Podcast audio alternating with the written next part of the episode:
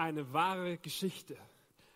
Am 13. September 2016 bin ich mit einer Gruppe junger Erwachsenen nach Griechenland zu einer Sportfreizeit geflogen. Und als Freizeitleiter war ich total happy, als ich die erste Hürde geschafft hatte. Alle Teilnehmer waren rechtzeitig in Düsseldorf am Flughafen. Alle hatten ein Ticket, alle hatten eingecheckt und ich dachte, yes, ich hab's unter Kontrolle. Aber als der Flieger in Düsseldorf gestartet ist, passierte was Merkwürdiges. Anstatt auf Flughöhe hochzusteigen, blieben wir sehr, sehr tief über dem Ruhrgebiet und wir flogen ganz tief über die Städte.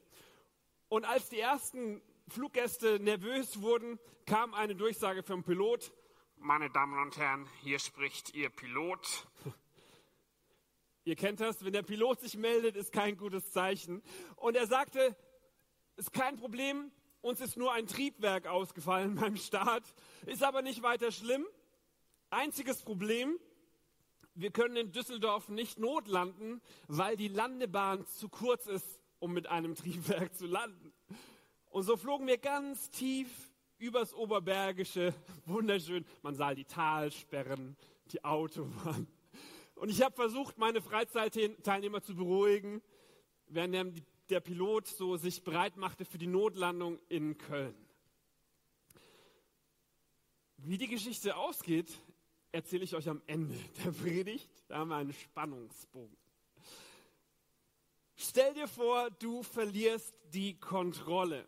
Vielleicht ist euch das schon mal passiert, ihr habt die Kontrolle verloren, ihr wurdet im Job versetzt in eine andere Abteilung, deine Freundin hat dich verlassen, deine Teenager machen nicht das, was du ihnen beigebracht hast. Vielleicht hast du die Kontrolle verloren, bist krank geworden, Dinge, die du nicht in der Hand hast. Wie vielen von euch ist das schon mal passiert? Habt ihr die Kontrolle schon mal verloren? Gut, einige sind ehrlich in der Kirche. Sehr gut. Und wie viele von euch würden sich wünschen, dass wenn sie die Kontrolle verloren haben, sie sie wiederfinden würden? Ha, ihr seid im richtigen Gottesdienst. Wunderbar. Das ist mein Thema.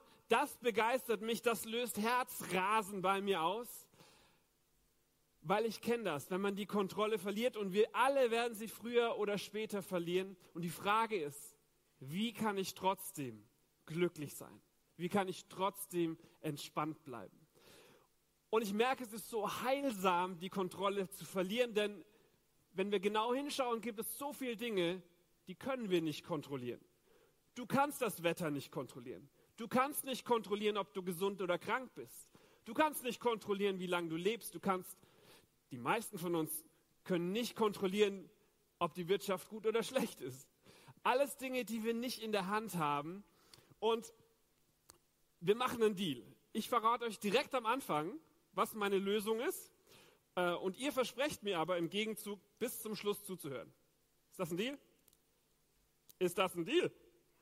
Okay, gut. Ich hatte schon Angst, dass ihr schlaft. Also, stellt euch vor, dieses, diese Leiter ist euer Leben. Und wir alle, wir versuchen diese Leiter hochzuklettern, so Stufe für Stufe, Schritt für Schritt. Und jeder von uns hat einen Plan, wie das Leben aussehen soll. Und wir wünschen uns, dass alles genauso läuft, wie es in meinem Plan steht. Oder? Ist doch so, ne?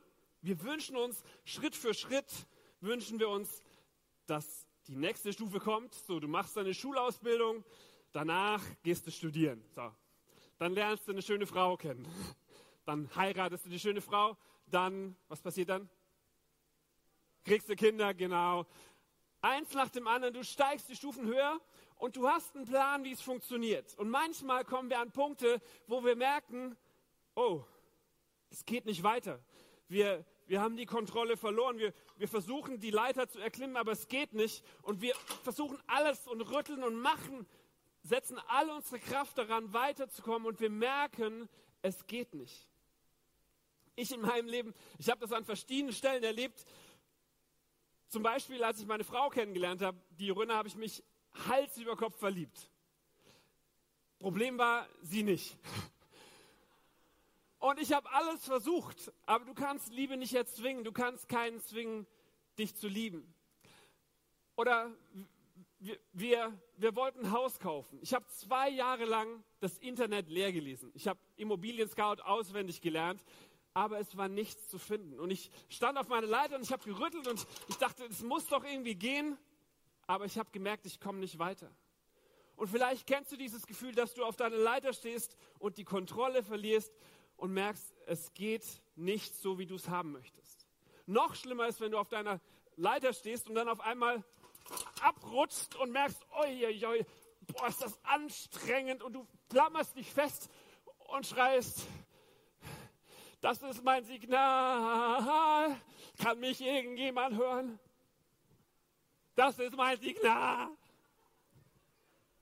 Und du merkst, oh, so langsam ist ganz schön anstrengend hier zu hängen.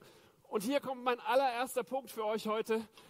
Wenn du möchtest, dass du deine Kontrolle wiederfindest, erster Schlüssel, nur wer loslässt, kann gehalten werden. Und nur wenn du es wagst, dich loszureißen von deinem Plan, von, von deiner Leiter, wenn du es wagst loszulassen, nur dann wirst du erleben, dass es einen Gott gibt, der dich hält. Nur dann wirst du erleben, dass dein Glaube dich trägt. Und die Bibel sagt in Jesaja 55, Gottes Gedanken sind nicht unsere Gedanken. Und seine Wege sind viel, viel höher als unsere Wege. Sein Plan ist ein anderer wie meiner, aber er ist besser. Und wenn ich loslasse, wenn ich vertraue und sage, Gott, jetzt kann ich nicht mehr, dann wird Gott dich tragen. Und nur wer loslässt, kann erleben, dass er gehalten wird. Und ich merke das so schwer, weil ich denke manchmal, hey, ich muss mich doch an Gott festhalten, ganz festhalten. Aber es ist andersrum. Nicht ich halte Gott fest, sondern Gott hält mich fest. Und in meinem Leben war das genauso. Immer wenn ich losgelassen habe, immer wenn ich gesagt habe, okay, ich kann nicht mehr, dann habe ich erlebt, dass Gott Wunder tut. Erst als ich das zweite Mal einen Korb gekriegt habe von Jorinna und ich gesagt habe, okay, der Traum muss sterben. Ich habe die Facebook-Freundschaft gekündigt, habe ihren Newsletter abbestellt, habe gesagt, okay, das war's. Gott, ich gebe auf. Dann hat es zwar ein Jahr lang gedauert, aber nach einem Jahr sind wir uns zufällig wieder begegnet. Es hat geknistert. Heute sind wir verheiratet und haben ein Kind. Aber erst als ich losgelassen habe, erst als wir gesagt haben, wir finden kein Haus, wir können noch so lange suchen, erst dann hat Gott ein Wunder getan und für uns gekämpft. Wo ich gemerkt habe, ich kann nicht für mich selbst kämpfen, Gott muss für mich kämpfen. Erster Schlüssel, du musst loslassen, um gehalten zu werden. Okay, jetzt kannst du mich wieder runterlassen. äh, bitte. bitte, bitte, bitte. Oh, danke.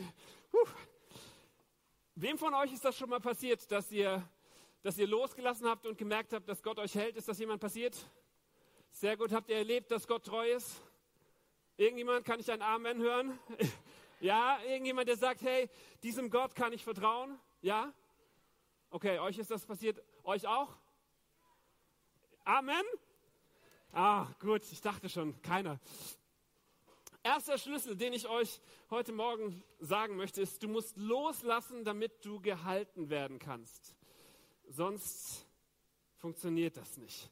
Mein zweiter Schlüssel, über den ich sprechen möchte, hat mit einem Bibelvers zu tun. Und zwar schreibt Paulus in 1. Petrus 5, Vers 5 und 6, den Hochmütigen stellt sich Gott entgegen.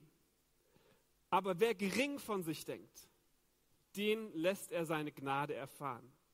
Jetzt kommt ein ganz wichtiger Punkt. Beugt euch also unter die starke Hand Gottes. Dann wird er euch erhöhen, wenn die Zeit dafür gekommen ist. Das ist so gut, lese ich zweimal. Beugt euch also unter die starke Hand Gottes, dann wird er euch erhöhen, wenn die Zeit dafür gekommen ist. Am Ende geht es darum, dass ich sage, okay, Gott, du bist der Chef, du hast das Sagen und ich beuge mich unter deine starke Hand. Ich sage, du weißt besser, wie mein Leben funktioniert. Ich gebe die Kontrolle ab an dich. Ich lass los und bitte, dass du mich hältst und dass du mich trägst. Und das Schöne ist, Petrus sagt schon, was dann passieren wird. wenn wir uns unter die starke Hand Gottes beugen, was sagt er? Dann wird Gott uns erhöhen. Und wann wird er das machen? Zu seiner Zeit, nicht zu meiner Zeit, zu seiner Zeit. Wenn Gott denkt, dass es gut ist. Wenn Gott denkt, jetzt ist der Plan reif. Nicht, wenn ich denke, es muss so passieren, sondern zu seiner Zeit wird er mich erhöhen. Und genau das ist es, was wir in der Taufe heute feiern. Das sind Menschen, die sagen, ich möchte das bekennen, dass nicht ich auf dem Thron sitze, nicht ich der Chef bin, sondern ich möchte bekennen, ich demütige mich unter die Hand Gottes, weil ich glaube und weil ich überzeugt bin, dass Gott es besser weiß. Jeremia 29, Vers 11 sagt, Gott hat Pläne der Zukunft und der Hoffnung für dich. Gott hat Pläne und Gedanken, die sind viel, viel höher und viel, viel besser als deine. Und die Bibel sagt, wenn wir uns seiner Hand unterordnen, dann wird er für uns kämpfen. Dann wird er uns erhöhen zur rechten Zeit.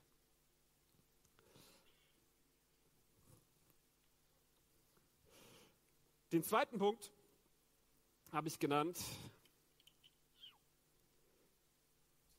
nur leere Hände kann Gott füllen. Wenn ich, wenn ich dieses Bild weiterdenke, dann sehe ich in meinem Leben ist das oft so, ich habe meinen Plan, den habe ich in so einer Kiste. Und in dieser Kiste steht genau drin, wie das Leben zu funktionieren hat. Alle meine Pläne schön sortiert. Und die trage ich mit mir rum und ich sage, genau so muss es laufen. Das Problem ist, solange ich meine Kiste trage, solange ich mich an meinem Plan festklammere, bin ich nicht offen für Neues. Solange ich die Hände voll habe mit meinen Plänen, kann Gott mir nichts Neues geben. Solange ich sage, so muss es laufen und nicht anders, solange kann Gott mir nichts Neues zutrauen.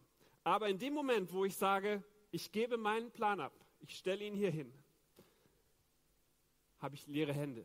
In dem Moment kann Gott mir Neues geben. Und wisst ihr, deswegen stehen manchmal Leute bei uns in der Kirche, ist euch vielleicht schon mal aufgefallen, die stehen bei den Liedern so da und heben die Hände. Ist ein äußerliches Zeichen für das, was innen passiert. Nämlich zu sagen, Gott, ich lege meinen Plan hin. Ich komme mit leeren und mit offenen Händen zu dir. Ich ergebe mich. Ich komme mit erhobenen Händen raus und sage, Gott, Du sollst in Kontrolle sein, nicht ich. Und ich stelle meinen Plan weg und ich habe leere Hände. Und wisst ihr, so oft hat Gott so riesen Geschenke für uns bereit, so rote, leuchtende, schöne Geschenke. Und wir können sie nicht annehmen, weil, weil wir die Hände nicht frei haben. Deswegen der zweite Schlüssel, nur leere Hände kann Gott füllen. Und wenn du mit leeren Händen kommst, hat Gott ein Geschenk und er sagt, hey, hier ist ein Plan, der ist so viel besser, der ist so viel größer aber ich muss zuerst mit leeren Händen kommen. Dritter Punkt, seid ihr noch da? Okay. Galater 2, Vers 20 sagt, darum lebe nicht mehr ich, sondern Christus lebt in mir. Klingt ein bisschen dramatisch, was er sagt. Darum habe ich die Kontrolle abgegeben und Christus, Gott, lebt jetzt in mir mein vergängliches Leben auf dieser Erde lebe ich im Glauben an Jesus Christus, den Sohn Gottes, der mich geliebt und sein Leben für mich gegeben hat. Ich lehne dieses unverdiente, dieses unverdiente Geschenk Gottes nicht ab. Er sagt jetzt, lebe nicht mehr ich, sondern Gott lebt in mir. Und das ist mein dritter und letzter Schlüssel. Nur wenn wir sterben, können wir wirklich leben. Und das ist eigentlich genau das, was die, die Taufe aussagt. Menschen symbolisch steigen in einen, einen Swimmingpool und sagen, mein altes Ich, mein altes Ego, mein, mein Ich möchte alles selber machen, stirbt, ertrinkt, geht unter. Und raus kommt ein neuer Mensch. 2. Korinther 5, 17 sagt, wir sind eine neue Kreatur, geschaffen von Gott. Neuer Geist lebt in uns. Nicht mehr wir leben, sondern Gott mit seiner Kraft lebt in uns. Und das ist das, was wir in der Taufe feiern. Das ist nur ein Symbol, da passiert nichts Hokuspokus, aber symbolisch sagen wir, ich gehe unter und ich komme als neuer Mensch raus.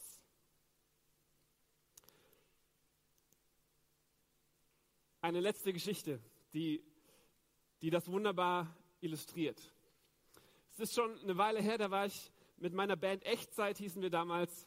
Äh, wir waren auf einer Riesenkonferenz eingeladen, haben ein Konzert gespielt und am nächsten Tag sollten wir den Abschlussgottesdienst. Großes Ding, tausend Leute im Saal. Äh, sollten wir Musik machen und als wir losspielten, merke ich schon, irgendwie klingt das schrecklich. Vielleicht kennt ihr das, da hat es so gepfiffen wie verrückt und äh, du dachtest, deine Ohren fallen ab. Und wir, du lächelst natürlich, spielst weiter und du bist völlig in der Hand des Tontechnikers und andauernd wurde es lauter und wieder leiser. Ich dachte so, das gibt's nicht. Und der Tontechniker, das, das war ein Profi, den hatten wir immer dabei, das war ein richtig guter Mann. Und ich dachte, an dem kann es eigentlich nicht liegen. Und nach dem Gottesdienst kam unser Tontechniker so ganz niedergeschlagen und sagte, hey Jungs, ich weiß nicht, was passiert ist. Ich habe nichts gemacht, ich habe nichts berührt und trotzdem hat es die ganze Zeit gepfiffen. Und dann haben wir ein bisschen recherchiert, was denn passiert ist und es stellte sich raus, es war ein Mutterdiakonistenhaus, in dem wir spielten äh, und in dieser Riesenhalle gab es oben ein kleines Kämmerchen. In diesem Kämmerchen saß die Obernonne und die Obernonne hatte ein kleines Mischpult, das dem anderen Mischpult übergeordnet war. Und die hat einfach lauter gemacht, wenn sie es lauter und wieder leiser, wenn es zu laut war. Hin und her. Ist eine wahre Geschichte, ist nicht erfunden.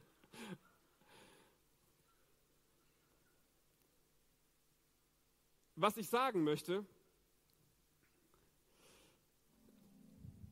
du hast so ein Mikrofon in deiner Hand. Aber am Ende von deinem Mikrofon sitzt jemand am Mischpult. Und der bestimmt über die Lautstärke in deinem Leben. Und egal wie laut du in dieses Mischpult reinsprichst, äh, in dieses Mikrofon reinsprichst, wenn der Benny am Mischpult sagt, ich mache den jetzt leise, dann könnt ihr Mikrofon. Er bestimmt über die Lautstärke, die am Schluss rauskommt. Und ob du an Gott glaubst oder nicht, am Ende sitzt ein Gott und der bestimmt über dieses Leben. Und ich möchte diesem Mann am Mischpult vertrauen, dass er das gut macht. Und Gott wird es gut machen in deinem Leben. Aber er bestimmt am Schluss über die Lautstärke in deinem Leben. Drei Punkte. Nur wer loslässt, kann gehalten werden. Nur leere Hände kann Gott füllen. Und nur wer stirbt, lebt wirklich.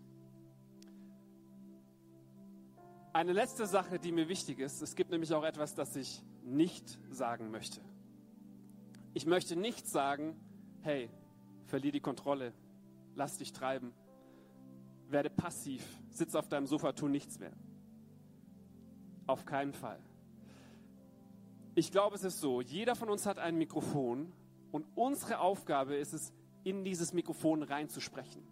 So laut wir können. Wir sagt die Bibel, Sprüche 16, das Menschenherz erdenkt sich seinen Weg, aber Gott lenkt seinen Schritt. Deine Aufgabe ist es, dein Leben zu planen. Deine Aufgabe ist es, in dieses Mikrofon reinzusprechen, jeden Tag deine Verantwortung wahrzunehmen. Aber was der Mann am Mischpult macht, ist seine Sache. Ob Gott dich erhöht oder was anderes mit deinem Leben vorhat. Gott zu seiner Zeit wird die Dinge tun, weil er am Mischpult sitzt. Deine Aufgabe bleibt aber, in dieses Mikrofon hineinzusprechen, dein Leben zu gestalten, dein Leben zu planen und Gott wird deinen Schritt lenken. Versteht ihr? Nicht das Mikrofon, sondern in dieses Mikrofon reinsprechen, damit Gott am Mischpult dich regeln kann. Das Menschenherz erdenkt sich seinen Weg, Gott aber lenkt seinen Schritt. Im ersten Gottesdienst habe ich vergessen, die Geschichte fertig zu erzählen. Und es kamen zehn Leute und sagten, was ist denn jetzt passiert? Diesmal vergesse ich es nicht. Wir saßen im Flugzeug, flogen über das Oberbergische. Und ich muss schon sagen, mein Herz hat auch ein bisschen, bisschen grast, weil wir sind dann so ganz langsam in Köln gelandet. Und dann hat das ewig gedauert, weil ja nur ein Triebwerk mit Rückschub, ewig gedauert, bis das Flugzeug langsamer wurde. Und ganz am Schluss der Landebahn sind wir zum Stehen gekommen. Dann hat es lang gedauert, wir sind mit Bussen zurück nach Düsseldorf. am nächsten Tag nach Griechenland. Aber die Geschichte ist gut ausgegangen. Heute lebe ich, alles ist gut. Gott sei Dank. Gott sei Dank. Sehr gut. Wozu ich dich heute einladen möchte. Stell dir vor, du verlierst die Kontrolle. Stell dir vor, du würdest die Kontrolle abgeben an einen Gott, der es gut mit dir meint. An einen Gott, der am Mischpult sitzt und zu seiner Zeit dich erhöht. Ein Gott, der für dich kämpft, der gute Pläne für dich bereithält. Ich glaube, eine Predigt braucht eine Antwort. Eine Liebeserklärung braucht eine Antwort. Und ich wünsche mir, dass du Gott eine Antwort gibst. Dass du sagst, ja, ich möchte loslassen, vertrauen. Oder sagst, nee, ich bleib da hängen und ruf, kann mich irgendwann hören. Das ist mein Signal. Gott kann dich hören und Gott hört dich. Und Gott möchte, dass du loslässt und dass er dich halten kann. Und ich möchte dich einladen, heute eine Entscheidung zu treffen. Diesem Gott zu vertrauen, die Kontrolle an ihn abzugeben. Lasst uns zusammen aufstehen und ich möchte mit euch ein einfaches Gebet sprechen. wenn du sagst, hey, das bin ich, ich möchte heute diesem Gott vertrauen, darfst du das leise für dich mitbeten. Großer Gott im Himmel, ich danke dir so sehr, dass du jemand bist, dem wir vertrauen können. Dass du keiner bist, der uns fallen lässt, wenn wir loslassen. Sondern dass du einer bist, du sagst, wer bei mir anklopft, dem werde ich auftun. Wer zu mir ruft, den werde ich hören. Wer bittet, dem wird gegeben. Gott, wir wollen heute Morgen unsere Kontrolle an dich abgeben. Wir wollen uns unter deine mächtige Hand beugen, damit du uns zu deiner Zeit erhöhst. Gott, wir wollen nicht länger auf dem Thron unseres Lebens sitzen, sondern du. Du sollst regieren. Du sollst derjenige sein, der am Mischpult den Regler regelt. Gott, hiermit möchte ich mein Leben in deine Hand legen und dir vertrauen und die Kontrolle an dich abgeben. Amen. Lass uns die Augen kurz geschlossen halten und stehen bleiben. Nur für mich wenn du das mit mir gebetet hast, kann ich mal ganz kurz ein Handzeichen von dir sehen. Ganz kurz die Hand nach oben, dass ich weiß, wer mit mir heute eine Entscheidung getroffen hat für Jesus. Sehr, sehr cool. Ich möchte dich, wenn du die Hand gehoben hast, herausfordern, noch einen Schritt zu gehen. Die Taufe ist genau das Symbol, das nach außen hin auszudrücken. Zu sagen, ja, ich gebe die Kontrolle ab. Und wir als Kirche, wir sind so verrückt, dass wir sagen, du kannst direkt heute dich taufen lassen. Und wenn du sagst, okay, ich gehe direkt den zweiten Schritt mit, hier wo das Licht leuchtet und der Vorhang auf ist, da könnt ihr hinkommen und da gibt es Taschen, da sind Handtücher drin, Deo, Schminke, Badehose, alles, was ihr braucht, um euch direkt hier und heute taufen zu lassen und das für alle bekannt zu machen, zu sagen, ja, ich habe die Kontrolle abgegeben. Da, wo das Licht leuchtet, wo der Vorhang offen ist, sind ganz liebe Menschen, die beißen nicht, die geben euch alles, was ihr braucht. Wenn ihr Gebet wünscht, wenn ihr sagt, hey, Taufe nicht, aber vielleicht kann jemand für mich beten, kommt bitte dahin. Es sind liebe Menschen, die für euch beten. Ihr dürft euch gerne nochmal setzen und wir gucken ein kurzes Video von allen, die sich schon länger entschieden haben, sich heute taufen zu lassen äh, und hören, warum sie sich taufen lassen äh, und was sie dazu bewegt hat. Äh, deswegen Film ab.